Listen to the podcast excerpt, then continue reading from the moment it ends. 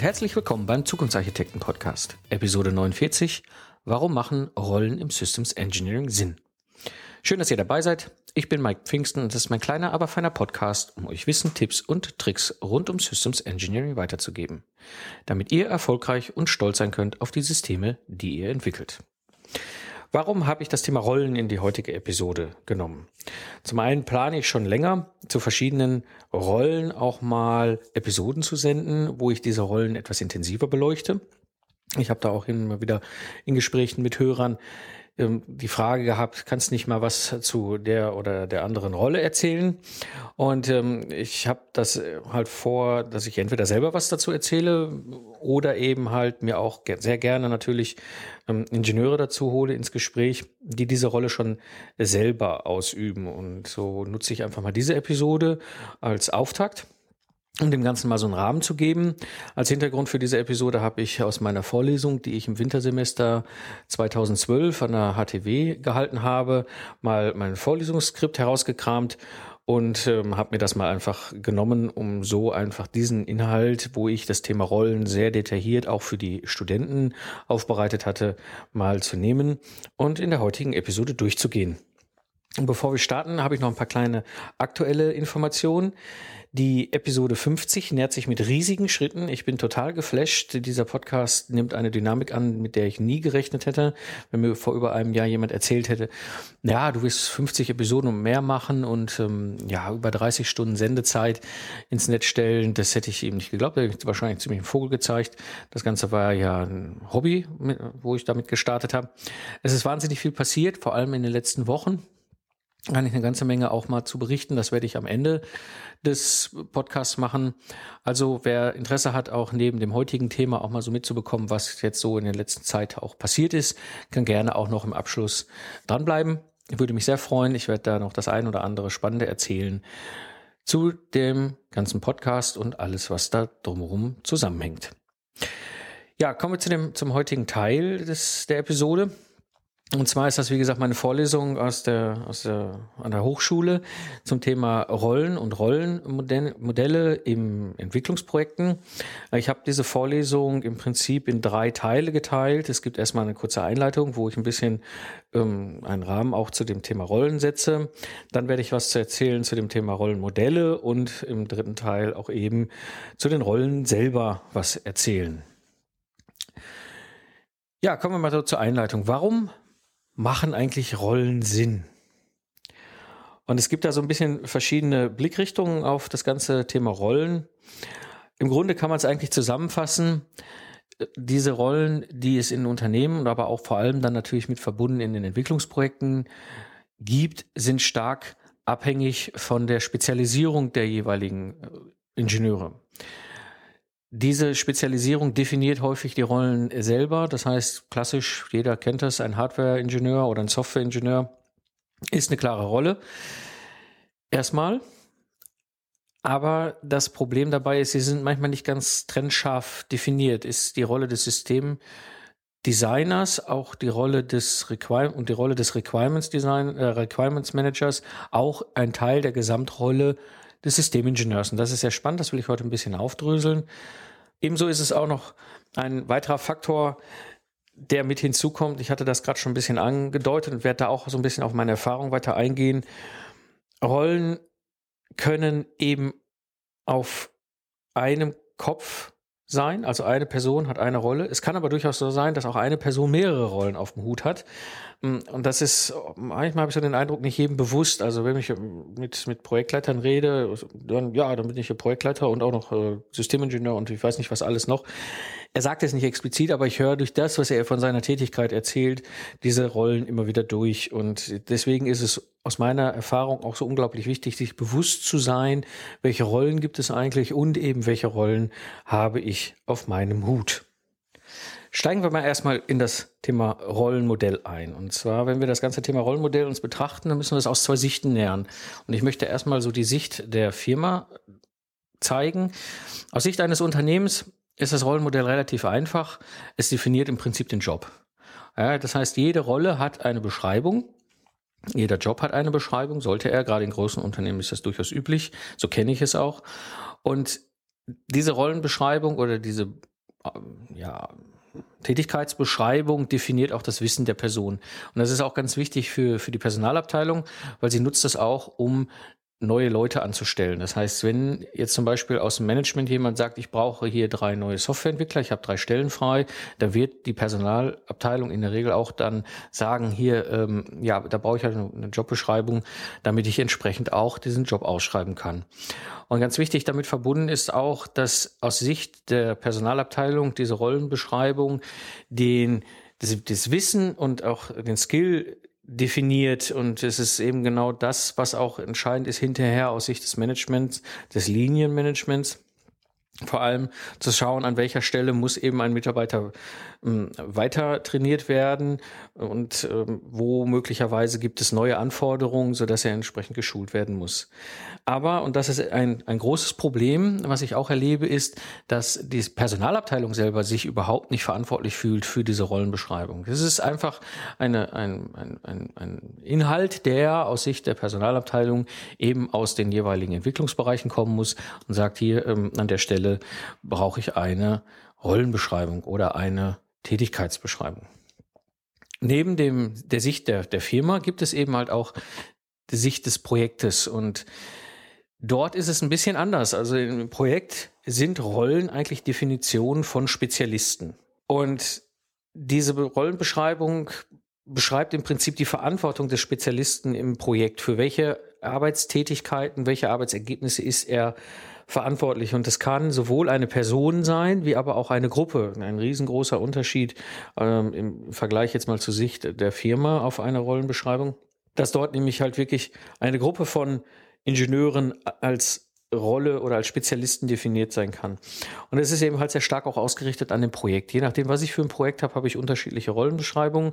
Habe ich ein großes, sehr komplexes Projekt mit wahnsinnig vielen verschiedenen Spezialisten, dann habe ich in der Regel auch für diese verschiedenen Rollen ähm, zumindest eine Vorstellung. Nicht immer ist es beschrieben, selten ist es wirklich gut beschrieben, aber zumindest gibt es über alle hinweg eine Vorstellung, was ist denn ein Softwarearchitekt oder was ist denn ein, ein Systemtester oder was ist eben ein Systemingenieur oder auch ein Projektleiter.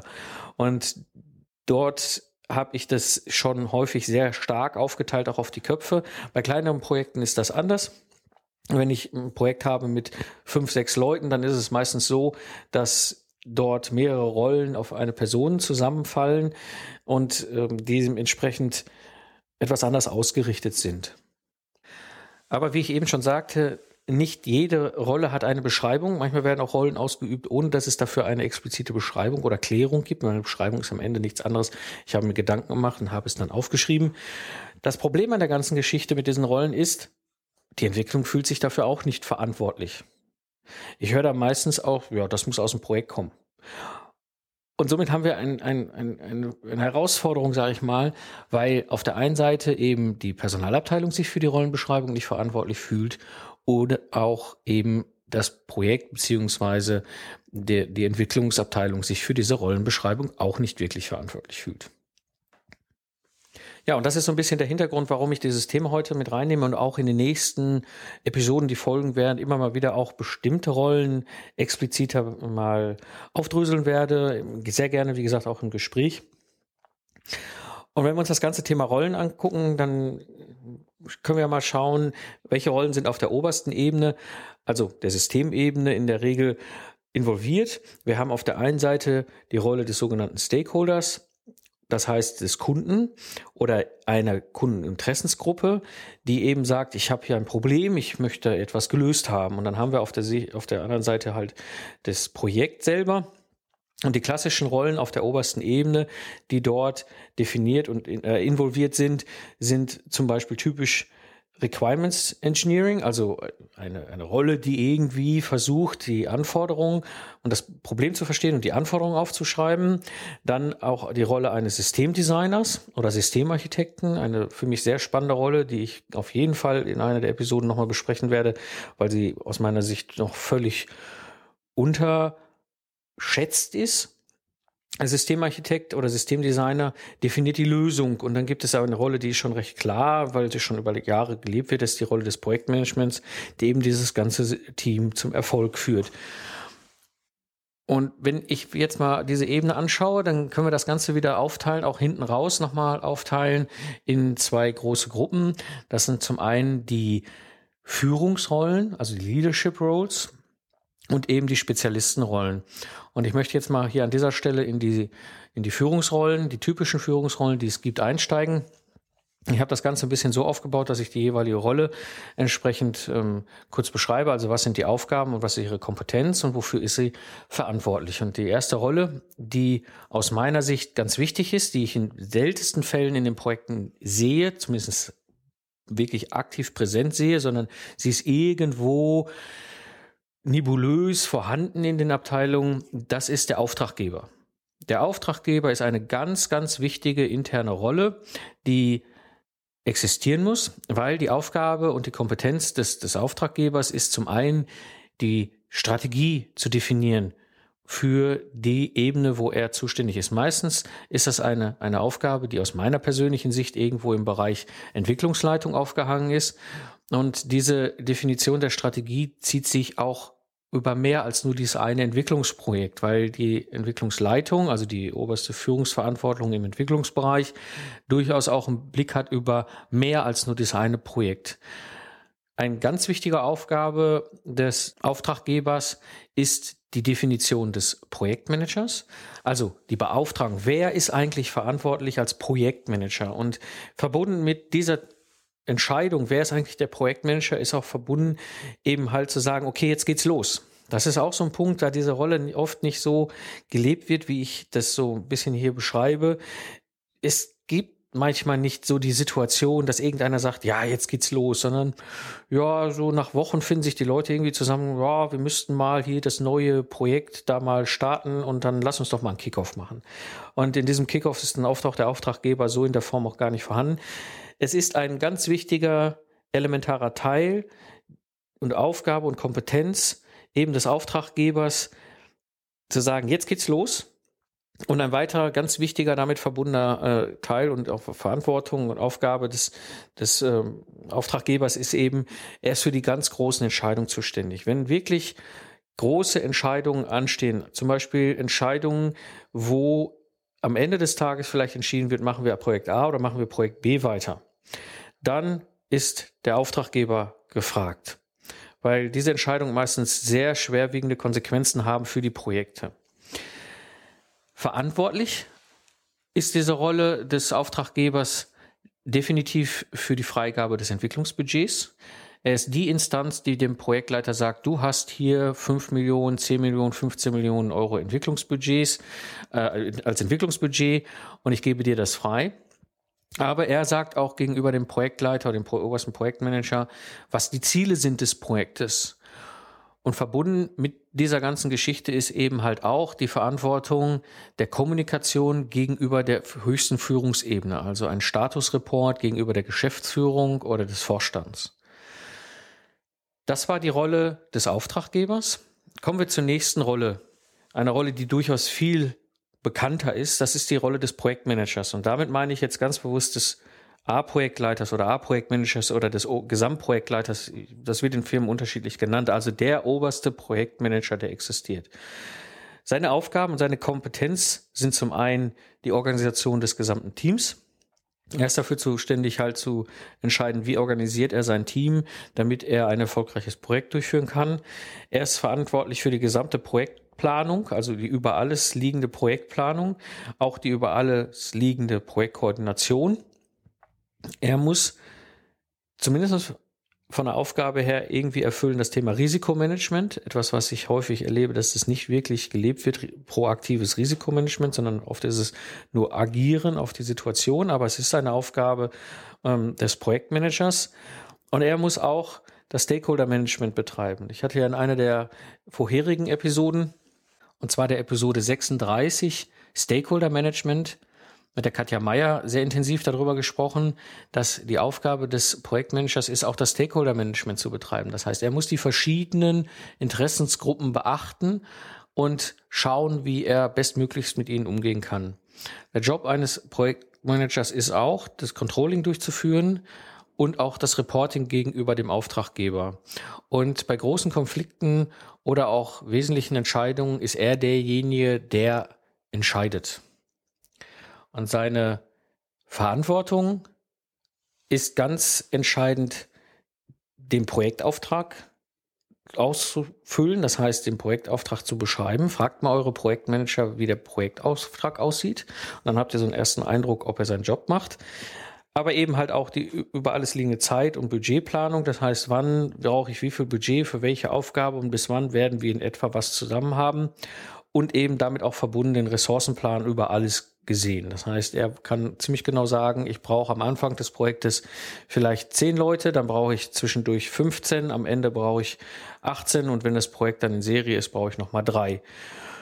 Was auch in der Verantwortung des Projektmanagers als Rolle liegt, ist die Kundenkommunikation.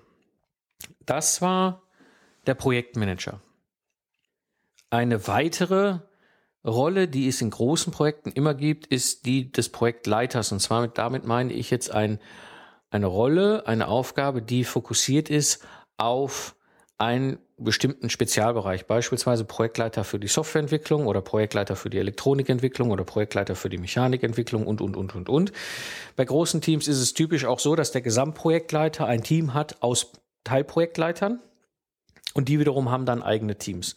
Und eben diese Teilprojektleiter ist das, was ich jetzt als Rolle hier nochmal ein bisschen mehr beleuchten möchte. Die Aufgaben und die Kompetenz des Teilprojektleiters ist erstmal die operative Teamführung. Das heißt, er ist dafür zuständig, sein Team zu organisieren, mit seinen Leuten entsprechend zu schauen, dass diese ganzen Aufgaben so nach vorne kommen, dass das Projekt erfolgreich ist. Er ist auch verantwortlich für die domänenspezifische Projektplanung, sprich also für als Softwareprojektleiter für die, den Softwareprojektplan oder eben halt entsprechend auch ins Elektronik-Teilprojektleiter eben halt für die Planung, wie in seinem Bereich äh, dort gearbeitet wird. Also sprich den, die, die Ausdetaillierung des Gesamtprojektplans vom A-Projektleiter herunter. Das ist die Aufgabe der Teilprojektleiter. Oft ist es auch so, dass sie die Aufgabe haben, Ressourcenplanung und Koordinierung durchzuführen. Sprich also, diese Rolle geht dann auch sehr häufig dann auf die Teamleiter in der Linienorganisation zu und sagt, okay, hier, ich brauche von dann bis dran drei Softwareentwickler. Haben wir die? Wie bekomme ich die? Wann kann ich die bekommen? Auch die Aufgabe eines Teilprojektleiters ist das Controlling und das Reporting, sprich also zu schauen, werden die Aufgaben so abgearbeitet, wie es geplant ist, müssen wir irgendwo nachkorrigieren und eben auch zum Gesamtprojektleiter hin zu Reporting, zu reporten. Und was auch zu seinen Aufgaben gehört, ist Entscheidungen auf der unteren Ebene zu fällen. Also Entscheidungen, die in seinem Bereich liegen, ist Ganz wichtig ist es auch Aufgabe des Teilprojektleiters, beispielsweise des Softwareprojektleiters, auf seiner Ebene zu entscheiden und nicht immer nach oben zu geben und zu sagen, das kann ich nicht entscheiden. Das ist etwas, was Quatsch ist aus meiner Erfahrung, sondern wirklich Entscheidungen fällen auf der Ebene, wo sie anfallen. Und verantwortlich ganz klassisch eben halt der Softwareprojektleiter oder der Teilprojektleiter für die verschiedenen Domänen, Software, Elektronikentwicklung, Mechanik und so weiter, ist eben der Terminplan als in seiner Domäne, der Ressourcenplan in seiner Rumäne, äh, Domäne und eben auch das Entwicklungsequipment. Etwas, was viele so ein bisschen außer Acht lassen, ist, gerade bei sehr komplexen Systemen ist es so, dass die Linienorganisation zwar das Equipment an sich anzahlmäßig zur Verfügung stellt, aber es ist Aufgabe des Teilprojektleiters dafür zu sorgen, dass die Entwickler in seinem Team auch damit ausgestattet sind. Das war so ein bisschen die Rolle des Teilprojektleiters. Die nächste Rolle, die ich besprechen möchte im Rahmen der Führungsrollen, ist der Systemingenieur. Ich habe das ja häufig schon erwähnt in verschiedenen Episoden. Für mich persönlich, aus meiner Erfahrung, aus meiner Sicht, ist der Systemingenieur ebenfalls eine Führungsrolle aus einer anderen Sicht heraus, aber er führt auch. Und seine Verantwortung als Systemingenieur sind zum einen die Anforderungen zu managen, also Systemanforderungen. Welche Anforderungen habe ich überhaupt? Was sind die Lasten? Was sind die Pflichten, die ich habe? Auch da ja schon in mehreren Episoden drüber gesprochen. Dann eben halt auch die ganze Aufwandschätzung. Zum Thema Aufwandschätzung habe ich jetzt gerade auch ein neues Kochrezept online gestellt. Also einfach mal auf dem Blog vorbeischauen. Ich habe da sehr ausführlich mein Kochrezept online gestellt, wie ich Aufwandschätzung betreibe, weil das ist etwas, was ich als Systemingenieur definitiv dem Projektleiter geben muss. Eins der engsten Schnittstellen, die ich als Systemingenieur mit dem Projektleiter habe. Daraus ergibt sich eine Release-Strategie, die ich auch planen muss. Und auch das ist wiederum eine Schnittstelle zu allen Projektleitern, die ich habe, wo ich sage, okay, ich habe das Gesamtsystem X und ich habe es aufgeteilt in diese Teile und so viel Software und so viel Hardware und das ist Mechanik und das ist Optik und so weiter und so weiter. Und das Ganze braucht bis dahin einen Reifegrad, der abzustimmen ist. Und das ist ganz wichtig, weil das ist etwas, was ein Systemingenieur sehr gut kann. Da er über alles schaut, kann er sagen, ich brauche den Software, die Software an dem Meilenstein zu dem Reifegrad X weil bis dahin haben wir die ersten Hardware. Ähm, Prototypen und dann brauchen wir eine so und so funktionsfähige Software oder eben Mechanik. Das gleiche, wenn wir irgendwo was ansteuern wollen über die Software und über die Elektronik, dann braucht eben auch die Mechanik einen gewissen Reifegrad, gerade wenn Aktoren mit im Spiel sind und eben halt mechanische Getriebe und so weiter. Das muss halt einen Reifegrad haben, damit dann alles zusammengestöpselt wird, auch das erste Mal irgendwas klippert und klappert. Und diese Aufgabe ist auch eine ganz wes wesentliche Aufgabe des Systemingenieurs. Was auch dem Systemingenieur obliegt, ist Lieferantenüberwachung. Das hört sich im ersten Moment seltsam an, aber das ist etwas, was ich aus der Praxis kenne. Wenn ich im Projekt eingebundene Lieferanten habe, die mit Technologie zu liefern und diese Technologie sich auch möglicherweise über verschiedene Teilbereiche meines Systems erstreckt. Also ich liefere eben eine ein Untersystem, eine Subkomponente, die verbaut wird in dem komplexen System, in der Maschine. Und dieses hat natürlich damit verbunden eine mechanische Schnittstelle, eine elektronische Schnittstelle und eine Software-Schnittstelle.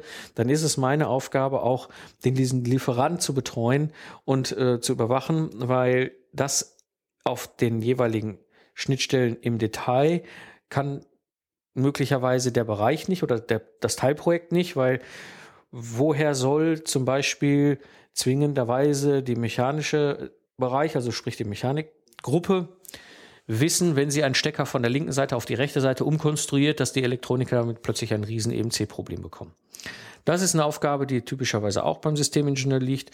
Und was auch bei ihm liegt, ist eben das Thema Problem und Änderungsmanagement. Das heißt, wenn der Kunde zurückkommt und sagt, ich habe hier ein Problem oder wir haben noch festgestellt, wir wollen noch mal eine Änderung haben zu den Lasten, die wir ursprünglich definiert haben, dann ist auch hier die Aufgabe des Systemingenieurs, es wahrzunehmen und zu betrachten und zu bewerten, wenn wir ein Problem haben oder eine Änderung haben, was ist denn die Auswirkung im Gesamtsystem?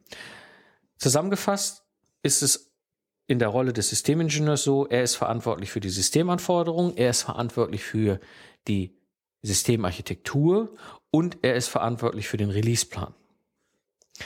Das waren die Führungsrollen und jetzt möchte ich noch mal ganz kurz einen kurzen Flug über die Spezialistenrollen drüber gehen. Die erste Spezialistenrolle, die es auf jeden Fall immer gibt, ist der Entwicklungsingenieur. Ob das jetzt Software ist oder Elektronik oder Mechanik. Seine Aufgabe ist es, die detaillierten Anforderungen zu ähm, definieren, die detaillierte Architektur zu definieren und eben halt die entsprechende Lösung zu entwickeln. Somit ist er eben halt auch dafür prädestiniert und das ist auch meistens dann die Ausbildung des Spezialisten auf der Ebene, dass er wirklich in der Lage ist, Quellcode zu schreiben, also Softwarearchitektur zu definieren, Quellcode zu schreiben und auch seinen Software-Test zu machen. Release-Test als Software, ganz wichtig, nicht den Software-Test selber, das macht hoffentlich ein Tester, ist eine andere Rolle. Was eine wunderbare Überleitung ist, denn denn die nächste Rolle ist eben der Testingenieur. Ganz, ganz wichtig aus meiner Erfahrung. Es muss getrennt sein an der Stelle. Der Testingenieur hat nämlich die Aufgabe, die Teststrategie zu entwerfen, die Testszenarios zu definieren, den Test selber zu planen, die Testfälle zu entwickeln, dann natürlich zu testen und eben das Ergebnis zu reporten. Und somit ist er auch verantwortlich eben für den, die Teststrategie und die Planung und auch ganz wichtig, er ist verantwortlich für das Testequipment. Das waren jetzt so die beiden typischen Spezialistenrollen, die ich ganz bewusst mal noch auch so aufgeführt habe. Auf der einen Seite den Entwicklungsingenieur als Spezialist auf seiner Ebene, als absoluter Top-Spezialist und eben der Testingenieur auf den verschiedenen Ebenen, ob das der Systemtestingenieur ist oder Software-Testingenieur ist oder Umwelttestingenieur oder so weiter. Also die Testingenieure an sich, diese beiden Rollen sind Spezialistenrollen. Was mich dann führt zu einem Punkt, der auch ganz wichtig ist zu sehen, neben eben diesen Führungsrollen und diesen Spezialistenrollen gibt es noch eine dritte Gruppe von Rollen und zwar sind das die sogenannten unterstützenden Rollen. Und eine unterstützende Rolle, die ganz wichtig ist, ist der Qualitätsingenieur oder der Qualitäter, wie er im Umgangssprachlichen genannt wird. Und die Aufgabe des Qualitäters ist eben, die Qualitätsstrategie zu definieren. Er unterstützt die Leadership-Rollen, also der unterstützt vor allem die Projektmanagement-Rollen, eben um auszuloten, okay, was müssen wir eigentlich machen, was können wir auch weglassen. Das ist eine ganz wichtige Aufgabe des Qualitätsingenieurs. Er ist auf jeden Fall dafür verantwortlich und seine Aufgabe ist es halt, ja, wie soll ich sagen, mangelhafte Qualität, also sprich, wenn irgendwo nicht das geliefert wird, was vereinbart ist, zu reporten und er macht auch Reviews und auch Assessments. Das heißt, er schaut nochmal vier Augenprinzip aufs Projekt, vor allem eben auf das, was der Projektmanager als Ergebnis liefert und entsprechend zu sagen, okay, das passt oder das passt nicht. Und dementsprechend unterstützt er eben halt auch den Testbereich ähm, bei der Definition des Testplans. Also das ist ein ganz wichtiger, wichtiger Teil der Qualitätsrolle. Hm, das heißt also, er hat, bringt am Ende des Tages als Verantwortung einen Qualitätsplan auf den Tisch, einen entsprechenden, unterstützt einen entsprechenden Produktionsplan und ist verantwortlich für die Release-Dokumentation. Eine weitere Rolle, die ganz wichtig ist in Entwicklungsprojekten, ist der Konfigurationsmanager. Und der Konfigurationsmanager ist eine Rolle, die habe ich bisher so noch gar nicht häufig erwähnt. Eine essentielle Teil der Entwicklung, vor allem wenn Software mit an Bord ist, ist die sichere Konfiguration des Releases, also was am Ende rauskommt. Wir müssen aus Sicht des Systems immer wieder nachweisen können, dass den Musterstand, den wir vor sechs Monaten geliefert haben, ist so und so zusammengebaut worden. Also die Komponente in der Komponente waren die Hardware und war die Software und ich kann es jederzeit wieder aus dem Konfigurationsmanagement-Werkzeug rausholen und im Prinzip einmal nochmal zusammenbacken und dann habe ich genau das gleiche, was ich vor sechs Monaten geliefert habe. Und wenn wir Probleme haben, können wir dann auch aus diesem Stand zurück äh, entsprechend Fehlersuche machen.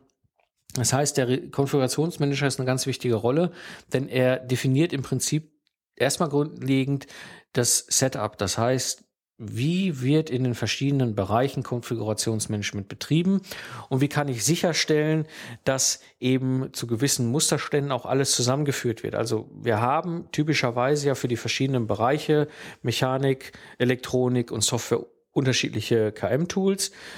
Und ich muss ja irgendwie am Ende des Tages, wenn ich ein Release ausliefer, sicher sagen können, wie ich dieses Setup habe, also wie kann ich das über alles zusammenführen. Plus, er muss auch natürlich dann sicherstellen, dass der Inhalt in dem Musterstand stimmt. Und das ist vor allem ganz wichtig im Bereich der Software, weil im Gegensatz zur Elektronik und zur Mechanik ist Software halt virtuell und ich kann nicht begreifen im wahrsten Sinne des Wortes mit den Händen, was da drin ist. Das kann ich bei der Hardware und bei der, also bei der Elektronik und bei der Mechanik viel, viel stärker, viel, viel klarer, weil ich kann es in der Hand nehmen und sagen, hm, da fehlt ja ein Elko. Seltsam. Ja, ähm, Stecker, komisch. Wir hatten den eigentlich in grün und nicht in schwarz geplant. Das ist in dem Bereich viel einfacher. Das ist bei Software eben nicht so einfach möglich. Es ist sehr virtuell das Ergebnis und gerade da muss sichergestellt werden, dass der Inhalt klar ist, so dass er auch verantwortlich ist für die Baseline der Konfigurationsmanager. Das heißt, er kann dann über das gesamte Projekt eine sogenannte Baseline ziehen. Eine Baseline ist mal sehr einfach übertragen nichts anderes wie ein ein Snapshot, also ein Foto des Zustandes des Projekts in dem Moment, wo es ausgeliefert wird, sodass jederzeit wieder zurückverfolgt werden kann, wo waren wir eigentlich damals, als wir diesen Stand ausgeliefert haben. Und er unterstützt sehr stark natürlich auch das Änderungsmanagement und auch bei äh, Problemmanagement den Systemingenieur oder die Projektleitung entsprechend ähm, zu schauen, okay, wo haben wir Probleme, was für Auswirkungen könnte es haben, wenn wir hier eine Änderung. Das heißt, er ist verantwortlich als Konfigurationsmanager eben für die Werkzeuge, für den Konfigurationsplan und auch ganz wichtig für die Projektbaselines. Jetzt bin ich mal sehr intensiv und ausführlich durch die Rollen selber durchgegangen. Ich habe noch ein paar äh, Tipps und Tricks, die ich ganz gerne so aus den 13 Jahren weitergeben möchte. Ganz, ganz wichtig ist es, nicht jede Kombination dieser verschiedenen Rollen, die ich gerade beschrieben habe, funktioniert. Es gibt ganz, ganz elementar wichtig ein paar Rollen, die sich definitiv ausschließen. Und das betone ich deswegen so, weil ich habe es so häufig schon gesehen, dass diese Rollen vermischt werden. Ich habe es selber am eigenen Leibe 2001, 2002 erlebt, wo ich dann plötzlich zwei Rollen auf dem Hut hatte, die einfach nicht miteinander gehen. Seitdem bin ich da sehr mir bewusst, dass ich da an der Stelle aufpasse, dass mir nicht zwei, zwei Rollen auf den Hut gegeben werden, die einfach nicht miteinander funktionieren. Und ich möchte erstmal einsteigen in verschiedene Rollenkombinationen, die sehr gut miteinander funktionieren und die auch durchaus typisch sind in normalen Projekten. Eine Kombination, die habe ich ja auch schon mehrfach beleuchtet, ist der Projektmanager und der Systemingenieur. Gerade bei kleineren oder mittleren Projekten ist es so, dass diese Rollen zusammenfallen auf eine Person. Und diese eine Person ist Projektleiter oder Projektmanager und aber auch für das Systems Engineering zuständig. Was zum Beispiel auch sehr gut miteinander funktioniert, sind Architekturrollen und Umsetzungsrollen, also Softwarearchitekt und Softwarekodierer, also der Softwareentwickler. Oder Hardwarearchitekt und Designer, also der Ingenieur, der sich darum kümmert, entsprechend den Hardwareentwurf zu machen. Was auch zum Beispiel sehr gut funktioniert, sind Projektleiter und Konfigurationsmanager. In kleinen und mittleren Projekten ist das auch etwas, was miteinander sich sehr gut kombinieren lässt, weil der Projektmanager am Ende des Tages sowieso sich ein Stück weit dafür verantwortlich fühlt, dass in Summe das ausgeliefert was wird, was vereinbart worden ist. Es gibt aber auch ein paar Kombinationen, die einfach nicht funktionieren. Das ist ganz elementar. Die dürfen niemals auf eine Person zusammengeführt werden eine ganz, ganz wichtige Kombination, die niemals in einer Person vereinigt werden darf, ist der Projektmanager und der Qualitätsingenieur. Die beiden Rollen sind deswegen so wichtig, weil der Qualitätsingenieur dem Projektmanager unterstützt, am Anfang die richtigen Entscheidungen zu fällen, aufgrund des Risikos, der Komplexität und so weiter und so weiter, wird der Entwicklungsprozess an den und den, den Stellen halt entsprechend einfach mal zusammengeschnitten, so dass das entsprechend passt für das Projekt. Aber dann gibt's auch eine Vereinbarung und bitte dokumentiert diese Vereinbarung, was gemacht wird. Ganz, ganz wichtig. Ja, machen wir gewisse Dinge, dann müssen sie auch dokumentiert werden und auch hinterher produziert werden. Also sprich, wenn ich jetzt irgendwo sage, ich muss eine gewisse Architekturbeschreibung machen, dann muss sie am Ende des Tages auch da sein. Und jemand, der das überprüft, das ist der Qualitätsingenieur. Ganz typisch ist das im Softwarebereich, dass der Qualitätsingenieur regelmäßig überprüft, ob die Arbeitsergebnisse da sind, die, in verschiedenen ähm, Phasen des Projektes anfallen. Wenn er es nicht tut, in der Automobilindustrie gibt es da noch externe Assessoren, dann tun die spätestens und dann geht das Geschrei nämlich los. Oh Gott, oh Gott, oh Gott, wir haben es ja vergessen, vorher alles zu definieren. Also ganz wichtig, niemals den Projektmanager oder Projektleiterrollen mit Qualitätsmanagement kombinieren. Eine weitere Kombination, die definitiv ein Scheitern des Projektes zur Folge haben wird, ist die Kombination des Projektleiters, vor allem des Teilprojektleiters mit dem Entwicklungsingenieur. Und das war das, wo ich als junger Ingenieur reingelaufen bin. Ich habe als Softwareentwickler angefangen. Irgendwann kam so der Punkt, ja, mir, Mike, übernimm du doch mal die Rolle des Softwareprojektleiters gleich mit. Kannst ja hier deine vier, fünf Kollegen dann ein bisschen mitorganisieren und steuern. Blauäugig, wie ich damals war, habe ich gedacht, ja klar, warum denn nicht?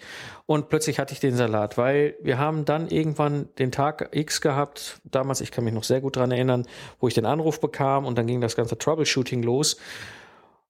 Und an diesem Tag brauchten wir eine Person, die eben halt vor Ort war beim Kunden, den Kunden betreut. Das ist die Aufgabe in diesem Fall damals bei mir gewesen des Softwareprojektleiters. Ich verstand als Softwareprojektleiter Schrägstrich Systemingenieur das System und vor allem die darin enthaltene Software. Und ich konnte vor Ort beim Kunden die Analyse durchführen, ich konnte den Kunden beruhigen, ich konnte die Manager entsprechend ansprechen und wirklich auch dem Kunden zeigen, okay, wir sind aktiv, wir sind dabei, während nämlich zu Hause die anderen drei Kollegen ähm, sehr intensiv und ähm, aktiv daran arbeiten, eine Lösung herbeizuführen. Also die Kombination eines Teilprojektleiters mit seinem, mit seiner fachlichen Tätigkeit, das funktioniert nicht. Spätestens wenn es kracht, wenn das Troubleshooting startet, dann ist diese Kombination tödlich. Ja, dann kann ich entweder den Kunden nicht bedienen oder das Problem nicht lösen. Eine weitere Kombination, die definitiv niemals zusammengepackt werden darf, ist die Rolle des Entwicklungsingenieurs und die Rolle des Testingenieurs, egal auf welcher Ebene. Es ist ganz wichtig nach dem Vier-Augen-Prinzip, dass der eine etwas entwickelt und der andere versucht, es auseinanderzunehmen und zu schauen, an welchen Stellen ist es gut und an welchen Stellen gibt es vielleicht noch Lücken. Und wenn das die gleiche Person ist, dann sehe ich meine eigenen Fehler nicht. Gerade im Softwareumfeld ist das so eine Geschichte. Also wenn Softwareentwickler ihre eigene Software testen, dann tun sie das in der Regel nur im Gutfall. Ja, das heißt also, ein Softwareingenieur hat sowieso das Bestreben, die Funktion, die vereinbart ist, zur Verfügung zu stellen. Das wird er auch abtesten und ist gut. Aber die Grenzfälle oder die Negativfälle, die werden häufig gar nicht betrachtet, weil das ist ja gar nicht im Fokus.